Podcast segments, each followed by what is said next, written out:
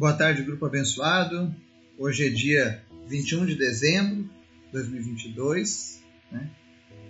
Nós estamos aqui mais uma vez com o nosso estudo diário da Palavra de Deus e a gente segue falando um pouco sobre Jesus, né?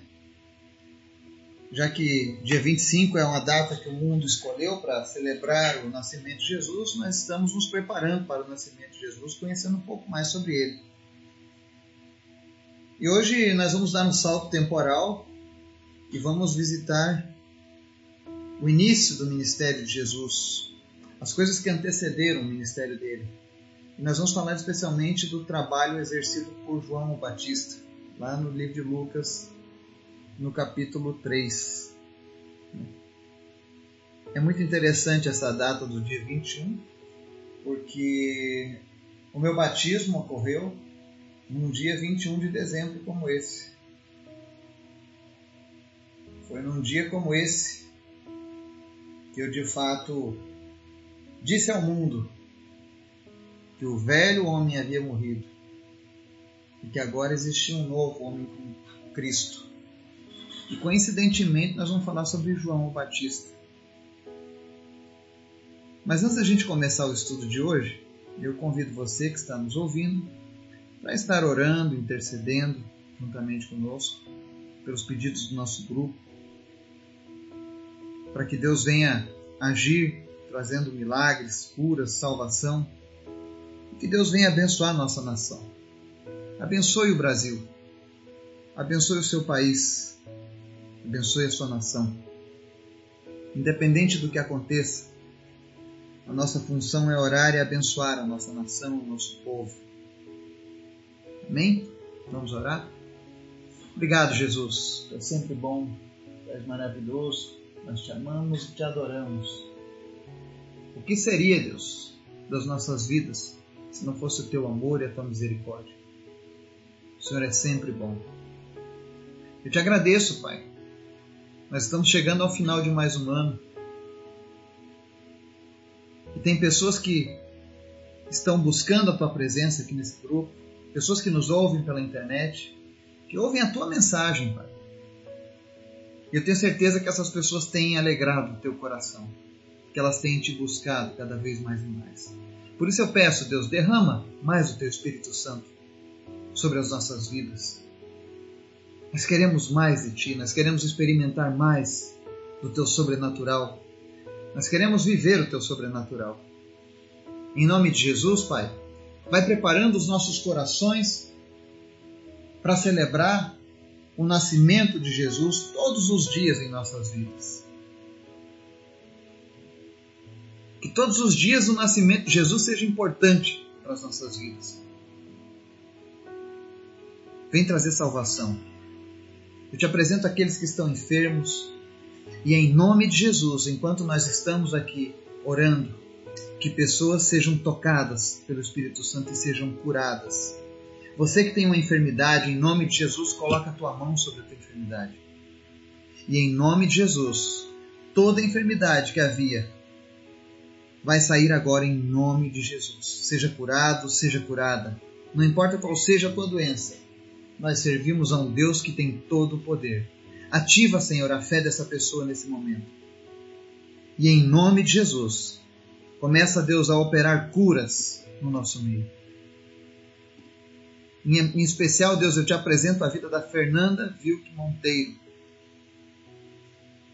Senhor, como nós temos recebido, Deus, pedidos de oração para crianças. O inimigo está tentando, Deus, acabar com a próxima geração. Mas a tua palavra diz que os filhos são herança do Senhor e nós não aceitamos o espírito de morte, de acidente, de doenças que tem se abatido sobre as nossas crianças. Nós repreendemos esse espírito de enfermidade, esse espírito de doença, de morte que tenta ceifar a vida dos nossos pequeninos. Em nome de Jesus, Deus, visita a Fernanda Vilk Monteiro nessa hora. E Jesus restaura a saúde dessa criança. Nós repreendemos a inflamação na bacia em nome de Jesus, inflamação, cesse agora. Problemas na cabeça, em nome de Jesus, desapareçam agora. Em nome de Jesus. Onde quer que ela esteja agora, Deus, que o seu organismo comece a reagir. Que ela comece, meu Deus, agora a recobrar tudo aquilo que estava perdido. E em nome de Jesus. Saúde, paz e alegria sobre a vida dela nesse momento, Pai. Nós restauramos, Deus, a vida da Fernanda agora nesse momento, em nome de Jesus. E nós repreendemos o espírito de morte, de doença que se abate sobre essa criança. Deus, que ela seja curada e que a vida dessa criança, Deus, venha fazer a diferença neste mundo. Que o Senhor venha usar essa criança de maneira poderosa. Que o Senhor venha trazer essa criança, Deus, para marcar a sua geração. Que ela já venha a este mundo já marcada por milagres e pela presença do Senhor na vida dela, Deus. Visita a família dela agora e acalma esses corações nesse momento. Que eles possam confiar em Ti. Nossa confiança está em Ti, Senhor. E o Senhor nunca decepciona. O Senhor nunca nos decepcionou. Quantas curas, Pai. Quantas pessoas alcançadas. Porque o Senhor nunca decepciona aqueles que se achegam a Ti. Obrigado, Jesus. Obrigado por tudo que o Senhor tem feito. Também te peço, Deus, traz salvação na vida das pessoas que nos ouvem. Se existe alguém nos ouvindo que ainda não, não tem uma aliança contigo, Jesus, que ainda não entregou a sua vida, Espírito Santo, fala ao coração dessa pessoa. Que ela possa se render a Ti.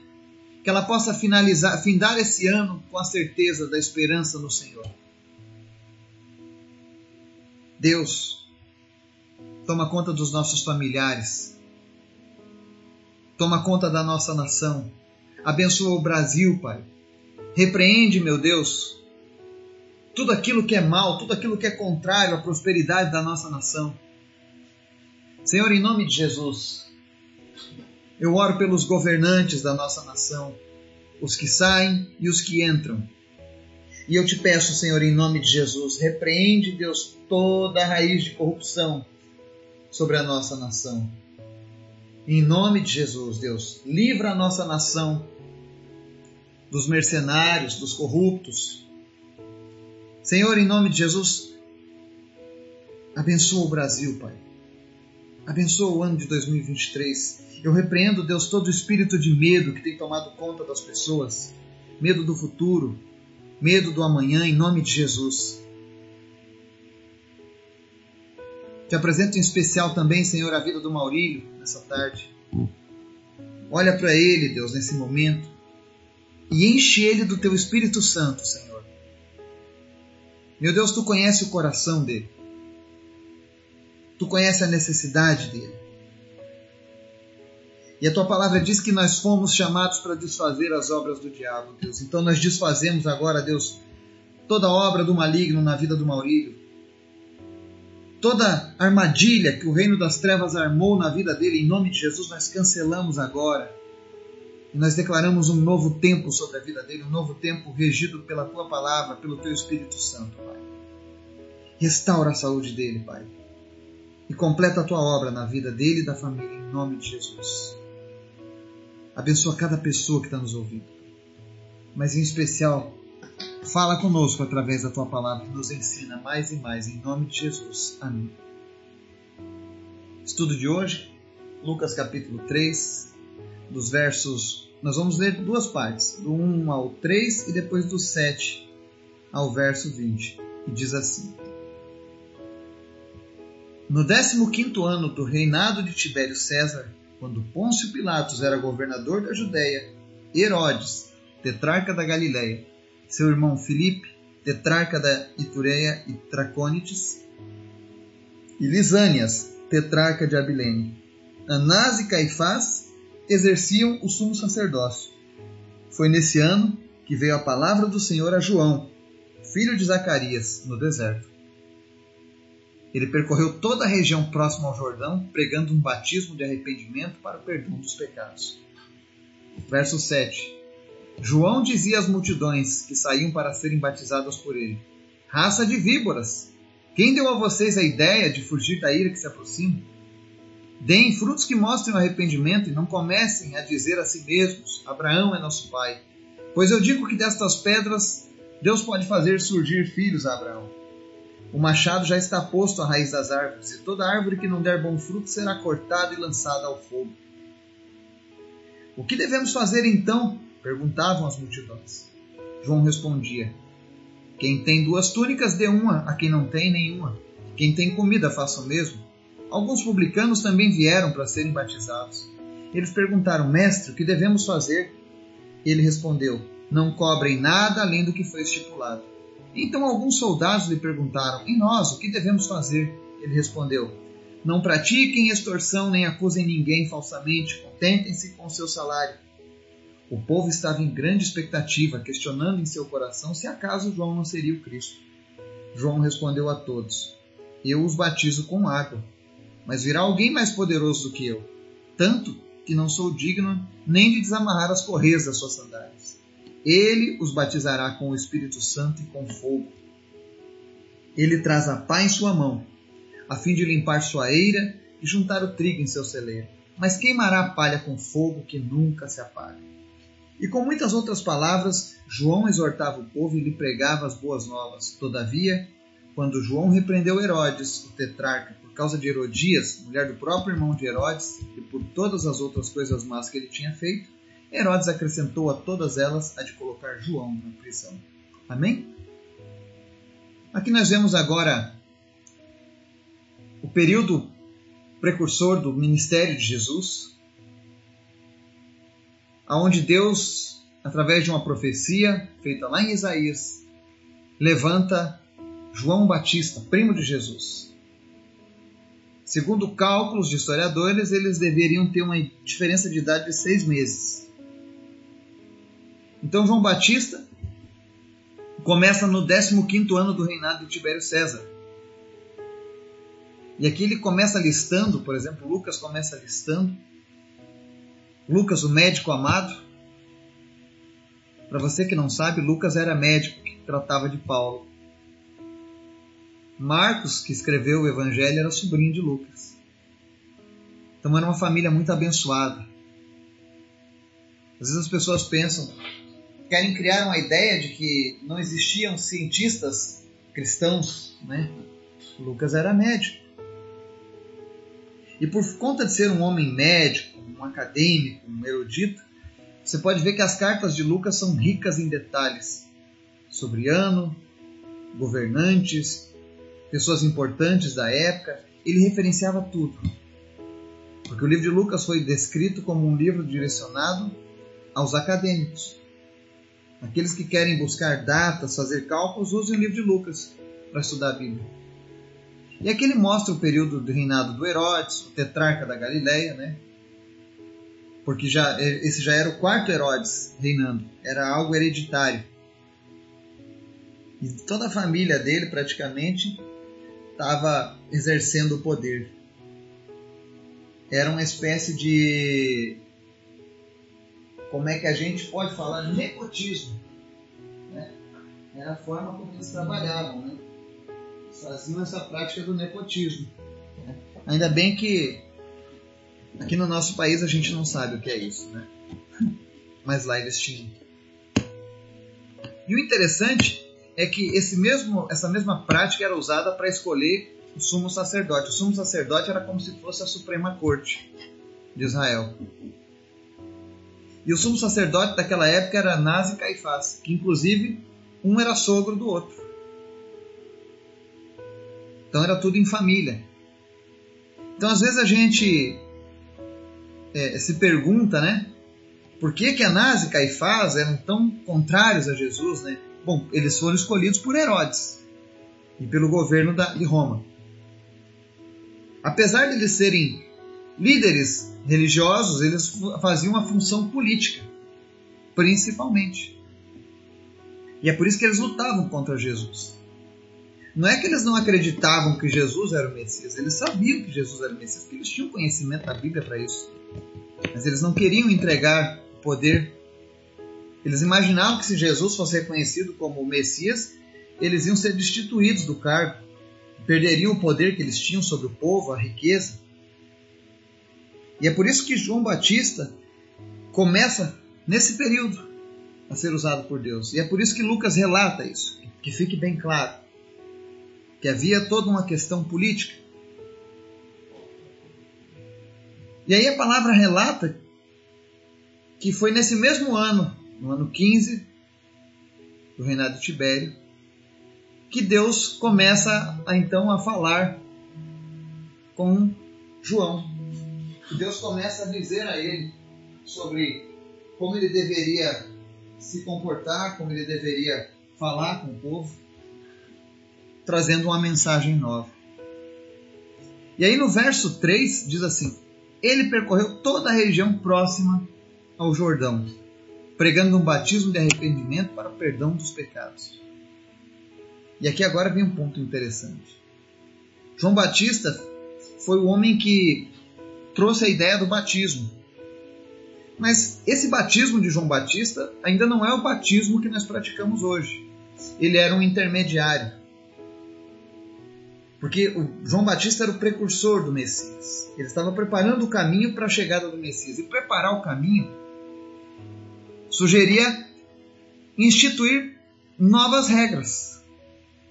Substituir as instituições que o Moisés, na lei mosaica, tinha colocado e oferecer agora um meio intermediário de salvação, preparando o povo para o que haveria de vir em Cristo. E é por isso que João Batista começa então falando sobre pregar um batismo de arrependimento e depois perdão dos pecados. Antigamente o povo era salvo cumprindo as regras, oferecia um sacrifício pelo pecado e pronto, estava tudo bem. E Deus, Deus não queria mais sacrifícios. Mas Deus não podia pular de uma coisa para outra sem preparar o caminho. Então ele traz João Batista, falando uma mensagem de arrependimento para as pessoas, dizendo: olha, agora não adianta mais você sacrificar uma ovelha, um pardal, um pombo. Não, não precisa mais. Não adianta matar duas rolinhas. Você agora precisa se arrepender para que você possa ser perdoado pelos seus pecados. E aí ele batizava as pessoas, simbolizando a ideia de que ela de fato havia se arrependido. E o interessante é que a forma como João Batista pregava, se ele fosse hoje um pregador dos nossos tempos, provavelmente o pessoal da ética, o pessoal do politicamente correto já teria colocado ele na cadeia. Porque o verso 7 diz assim: João dizia às multidões que saíam para serem batizados por ele: Raça de víboras! Quem deu a vocês a ideia de fugir da ira que se aproxima? Você pode imaginar hoje um pastor na igreja, um padre, pregando: Raça de víboras! Quem deu a vocês a ideia de fugir da ira que se aproxima? Você imagina? Qual seria a reação da mídia, da imprensa? Olha, aquele homem ali está chamando as pessoas de raça de víboras. Mas era assim que João Batista pregava. E aí ele segue: deem frutos que mostrem o arrependimento. E não comecem a dizer a si mesmos: Abraão é nosso pai. Isso aqui é um ponto interessante. Ele estava dizendo: olha, a partir de agora, só vai ser salvo quem se arrepende dos seus erros. E não adianta você vir alegar como judeu que você é filho de Abraão, porque os judeus usavam essa desculpa. Nós somos filhos de Abraão, nós somos filhos de uma promessa, né? Nós somos dessa, filhos dessa religião, é a mais antiga. Isso não adianta mais para Deus. Às vezes eu evangelizo pessoas e aí eles dizem: Olha, eu já tenho uma religião. Eu sou filho de Fulano e nossa religião na nossa família sempre foi essa. E eu digo: Olha, a religião não vai salvar você. É a mesma coisa que os judeus diziam: Abraão é nosso pai. Mas Abraão não salva ninguém. O que salva é o arrependimento do seu pecado e o perdão oferecido através de Jesus. E aí ele segue no verso 9. O machado já está posto à raiz das árvores, e toda árvore que não der bom fruto será cortada e lançada ao fogo. O que será que João Batista estava querendo dizer com isso? Ele estava fazendo aqui o primeiro ensinamento sobre salvação e condenação. Ele estava dizendo: olha, chegou o limite agora, chegamos no limite. A partir de agora, se você não se converter, você vai ser lançado no fogo, fazendo alusão ao inferno, ao lago de fogo. E você pode notar que tem pessoas que dizem assim: ah, lá vem de novo aquela palavra, mandando as pessoas para o inferno, né? Deus quer mandar todo mundo para o inferno. Pelo contrário, Deus não quer mandar ninguém para o inferno. Se ele quisesse mandar as pessoas para o inferno, ele não daria o alerta, ele não ofereceria um resgate pelo nosso pecado. Se Deus de fato quisesse que eu e você fôssemos para o inferno, ele ficaria calado e deixaria as coisas acontecerem. Mas quando Deus manda alguém como João Batista dizendo: Olha, o machado já está posto à raiz da árvore, ou seja, você não tem mais tempo. E a árvore que não der bom fruto será cortada. Ou seja, se a tua vida não é condizente com a fé que você professa, se você não se identifica e não mostra às pessoas que você é um filho de Deus, cuidado, você vai ser lançado no fogo. E não existe essa história de Abraão é nosso pai, minha religião é essa ou aquela. Não. Você já está no último momento. E é assim que nós deveríamos encarar a nossa vida. E quando ele pregou isso, há dois mil anos atrás, o que, que as pessoas responderam? Verso 10 ao 14, você vai ver algumas indagações. Diz assim: O que devemos fazer então? perguntavam as multidões. Quando ele pregava dessa maneira, né? Raça de víboras, quem é que falou para vocês para escapar da ira vindoura? Né? A árvore que não der fruto vai ser cortada. E eles falaram: então o que, a gente precisa fazer para a gente não ser cortado? Para a gente não receber a ira se aproxima? Verso 11: João respondia: Quem tem duas túnicas, dê uma, quem não tem nenhuma, e quem tem comida, faça o mesmo. Ele não está dizendo aqui que ele está apoiando o comunismo, mas ele está dizendo para fazermos boas ações, para que você ajude o seu próximo. E isso tudo depois é sintetizado por Jesus.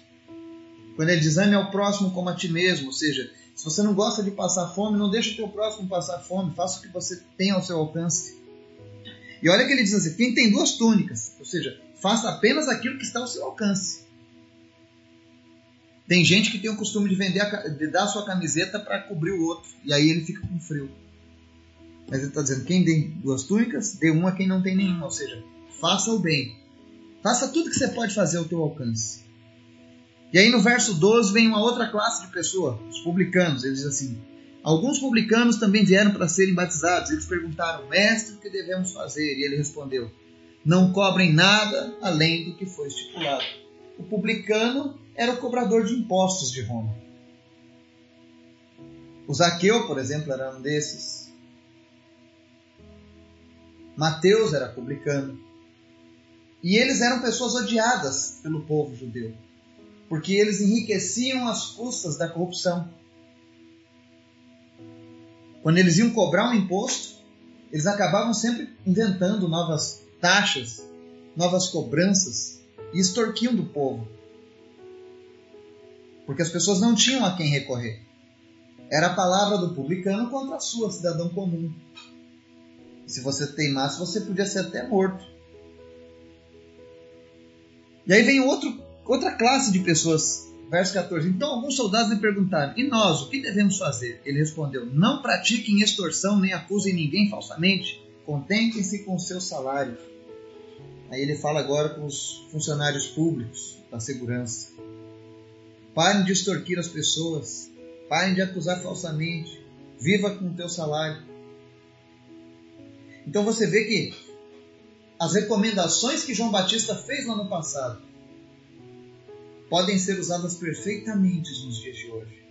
O nosso país, infelizmente, é conhecido como país, um país da corrupção. Por causa dessas pequenas coisas, desses pequenos delitos que vão passando de geração em geração E aí eu pergunto, as pessoas dizem, ah, o Brasil é uma nação cristã. Não é uma nação cristã. Porque se fosse uma nação cristã, nós jamais aceitaríamos que a corrupção fosse algo normal. Aonde está o cristianismo do nosso Brasil? Com tantos assaltos, com tantos roubos, com tantas escolhas sendo feitas erradas? Isso não mostra um cristianismo na vida das pessoas. Isso mostra que as pessoas ainda não conhecem a palavra de Deus.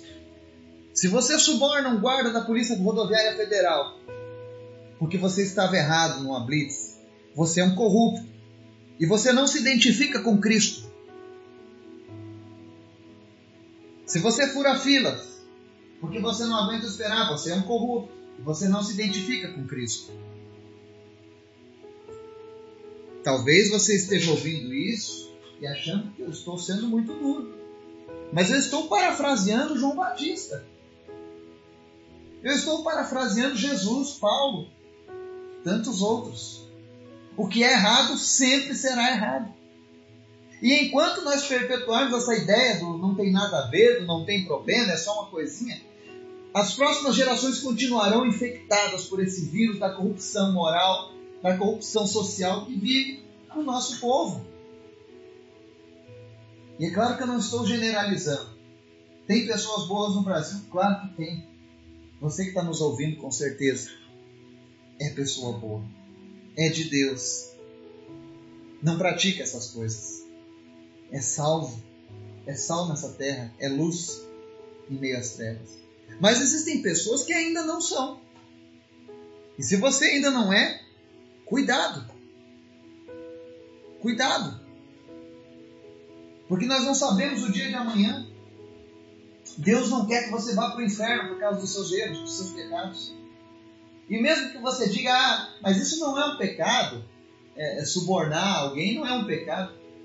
É contra a lei? É pecado. É desobediência? É pecado. E se você estiver em pecado, você não vai ser salvo. É isso que ele está dizendo. A árvore, o machado já está lá na raiz. E se a árvore não estiver dando bom fruto, vai ser cortada. E a única maneira de eu e você dermos um bom fruto é através de Jesus Cristo. Só Ele pode mudar o nosso caráter. Só Ele pode transformar as nossas atitudes. Ninguém mais tem esse poder, só Jesus. E isso até mesmo João reconhecia.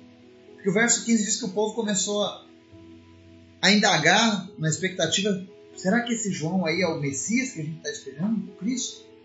E aí João dá uma resposta maravilhosa lá no verso 16. Ele diz assim: João respondeu a todos: Eu os batizo com água, mas virá alguém mais poderoso do que eu tanto que eu não sou digno nem de desamarrar as correias de suas sandálias. Ele os batizará com o Espírito Santo e com fogo.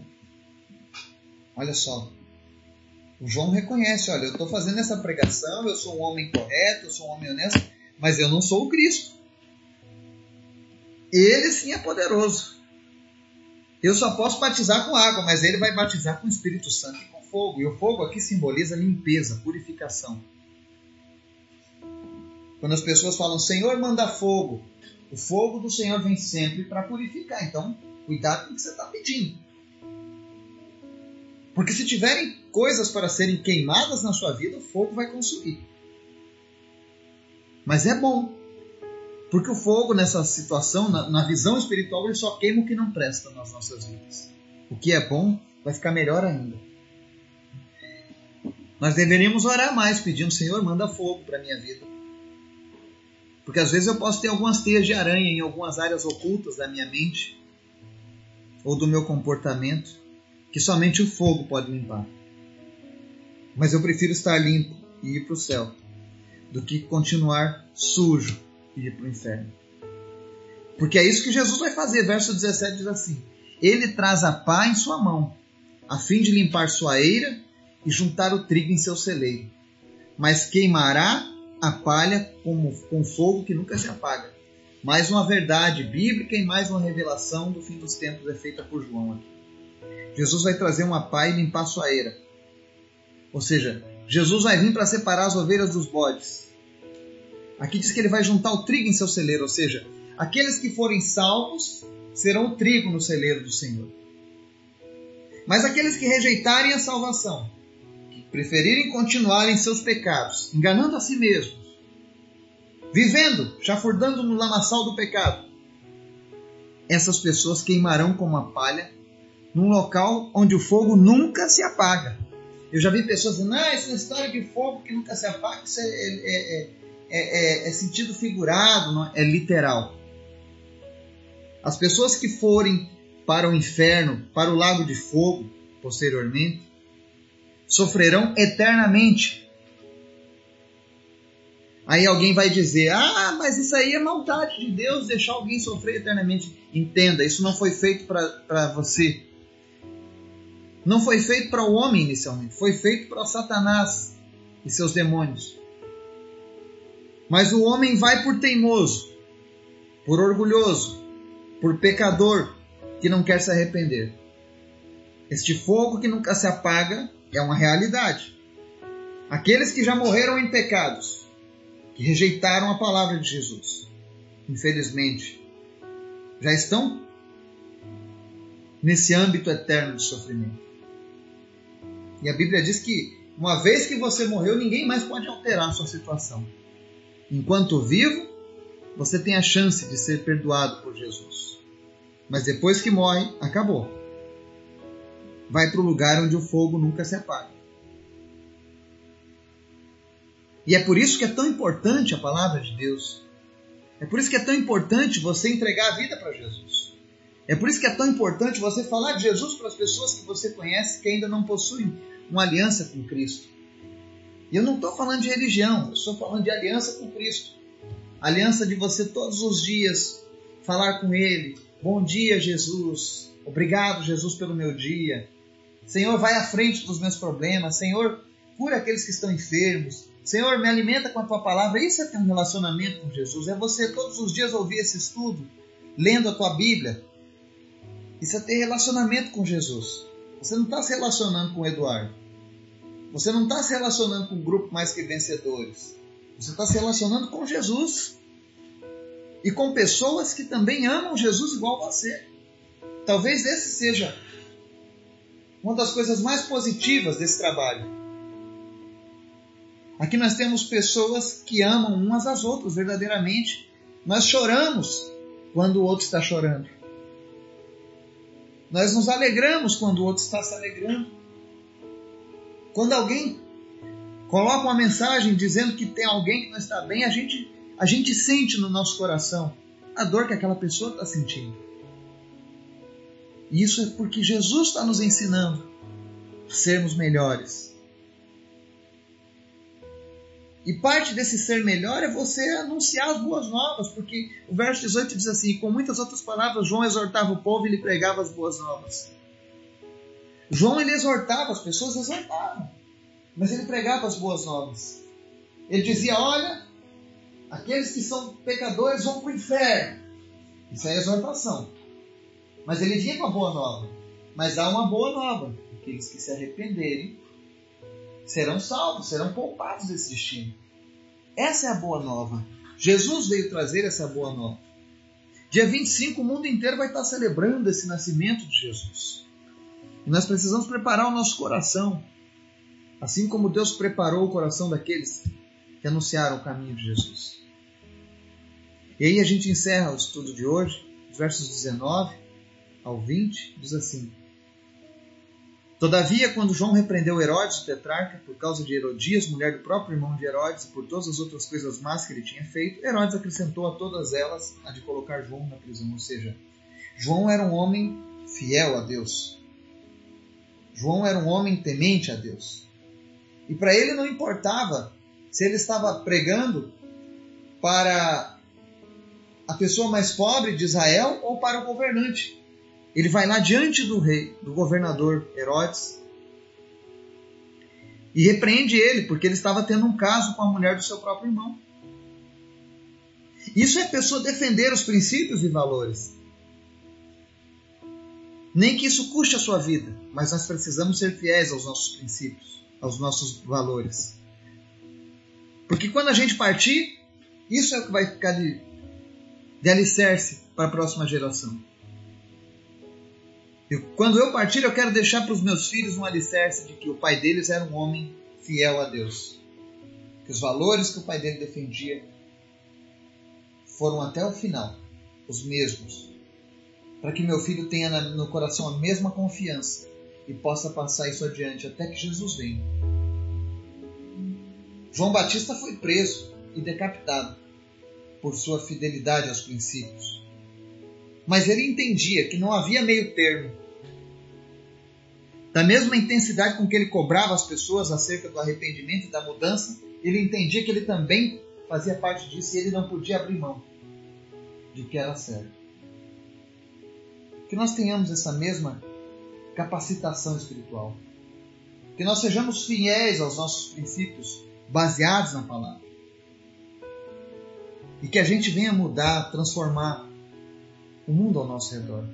A Bíblia diz: transformai-vos pela renovação do vosso entendimento. Que o nosso entendimento comece a evoluir, a ser iluminado através da luz da palavra de Jesus. E que a gente possa deixar o mundo, pelo menos o mundo à nossa volta. Quando a gente fala o mundo, não é mudar o mundo inteiro, mas o mundo à nossa volta. A minha família, os meus filhos, os meus colegas de trabalho, os meus vizinhos. Esse é o nosso mundo. Qual é o teu mundo? Que a gente possa deixar algo válido para esse mundo, valores para esse mundo. Amém? Que Deus nos abençoe e nos guarde. Em nome de Jesus. Amém.